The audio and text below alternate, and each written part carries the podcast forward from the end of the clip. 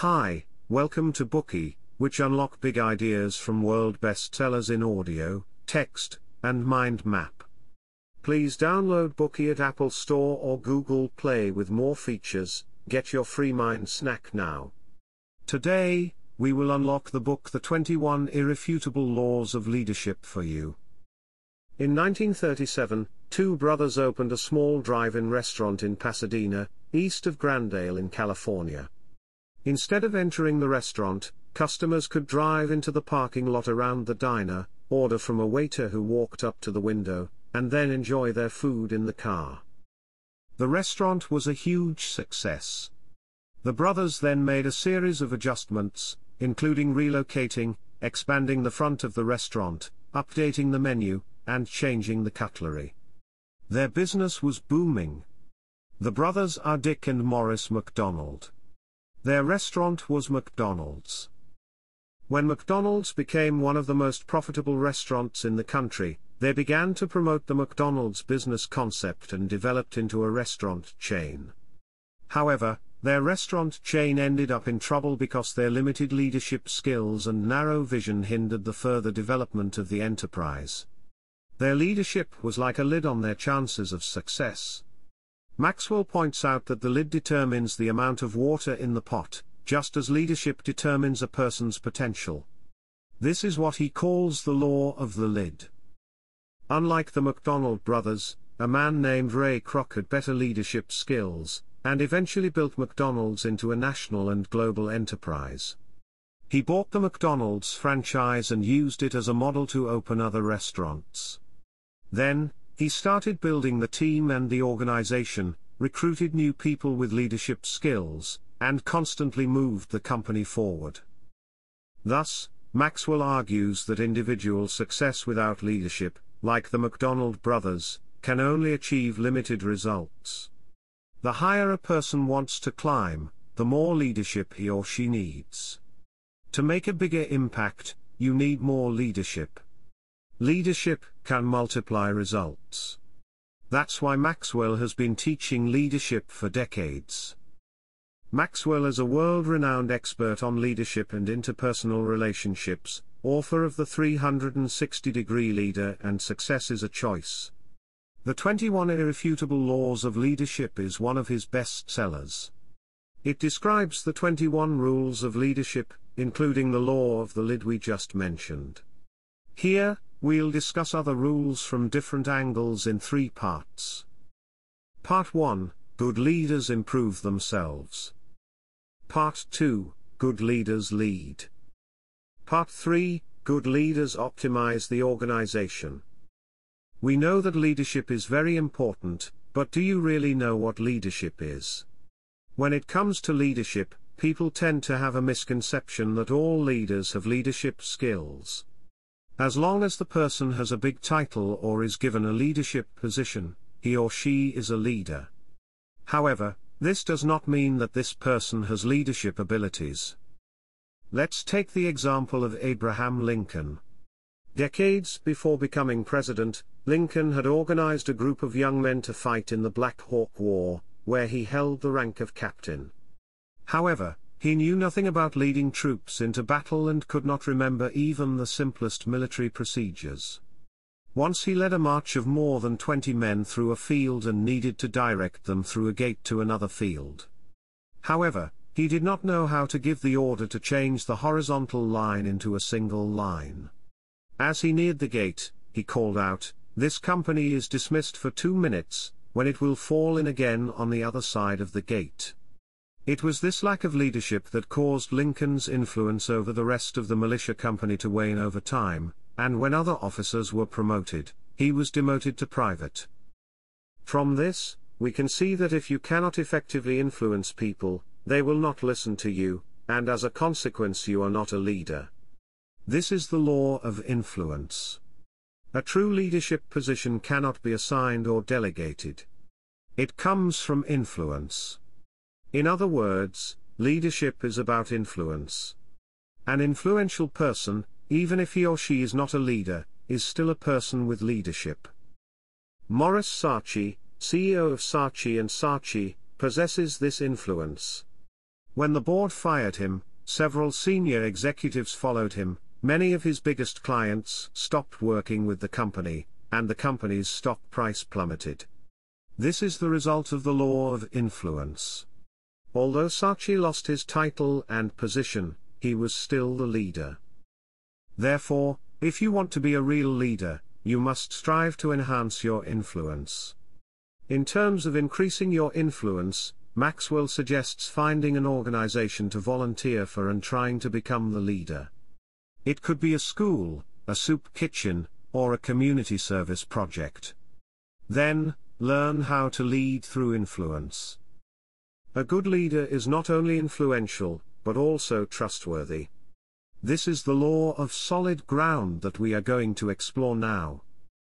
One fall, while Maxwell was serving as the senior pastor in a church in San Diego, he was so busy with work that he made three major decisions without consulting other leaders and quickly put them into practice. In an organization comprised of volunteers, making decisions was supposed to follow its proper process. But under the impression of earlier successes, Maxwell believed it was okay for him to take a shortcut. As a result, other staff felt uneasy and began to question him. Maxwell then realized that he was violating the law of solid ground. The law of solid ground states that character makes trust possible, and trust makes leadership possible. General H. Norman Schwarzkopf once said, leadership is a potent combination of strategy and character. But if you must be without one, be without strategy. People don't trust people with questionable character. People will follow you only if you have good character. Maxwell points out that trust is like change in a leader's pocket. At the beginning of a leadership position, everyone has a certain amount of change in their pocket. Every time a good decision is made, you earn more change. Every time a bad decision is made, you pay out some change. With one mistake after the other, the change in the pocket will eventually run out, and trust may never be restored. The US government is an example of the effects of paying out change. From the Vietnam War to Afghanistan War, one scandal after another undermined the public's trust in their leaders, leaving Americans distrustful of politicians today. On the other hand, if you make a mistake only once in a while, you can keep the change in your pocket, and trust is preserved. Maxwell, for example, regained trust by realizing his mistake and apologizing immediately. To put the law of solid ground into practice, leaders should demonstrate capability, likability, and good character. Maxwell believes that the most important thing is to improve one's own character, mainly by being honest, sincere, and principled. Honesty is telling the truth, not even if it is a white lie. Sincerity is to treat everyone sincerely, not playing tricks, and not pretending to be something you are not. Being principled means strengthening one's own principles and adhering to doing the right thing. Trust is the foundation of leadership, and allows people to accept the leader. People's acceptance is very important for leaders to achieve their goals. When you set a goal, do you worry about whether the people you're leading will support your goal? Many people think that if their goals are good enough, people will automatically follow them. In fact, this is a misconception. People accept the leader first, and then their goals. This is the law of buy-in. Mahatma Gandhi's lifelong leadership of Indian independence, is the perfect example of the law of buy-in. After earning a law degree in Britain, Gandhi went to work in South Africa, where he worked as a court lawyer for 20 years, defending the rights of Indians and other minorities who were discriminated by South Africa's apartheid government. Upon his return, he began leading demonstrations and strikes across India, and was elected president of the All India Home Rule League. Unlike the usual violent means of resistance to the colonial regime, Gandhi used non-violent means and inspired people to fight for freedom.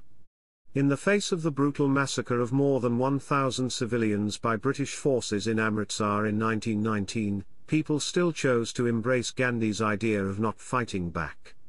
Since they had embraced him as their leader, they adopted his goal, and though it was a long and painful process, they worked together to finally achieve the goal of Indian independence in 1947. So how do you get people to accept you as a leader? Let's see how Maxwell did it. When Maxwell first started leading a church, he wanted to build a new auditorium, but more than 65% of the congregation wanted to build a new activity center. If Maxwell imposed his own goals and plans on the congregation, he would have weakened his own leadership. So instead of doing that, he suggested researching all the issues about building the activity center and not start until they had a complete understanding of the plan. The proposal was well received, and as the research began, Maxwell took care to answer each employee's questions, to make sure they fully understood his ideas, and to share his ideas, hopes, and dreams about the work of the church, all while building a close relationship with church leaders. As a result, the congregation began to believe in his leadership and eventually realized that building the activity center was not in the church's best interest and that building a new auditorium was the key to its future growth. This concludes part 1. We have learned that a real leader should be an influential person. To be a true leader, you need to be seen as trustworthy.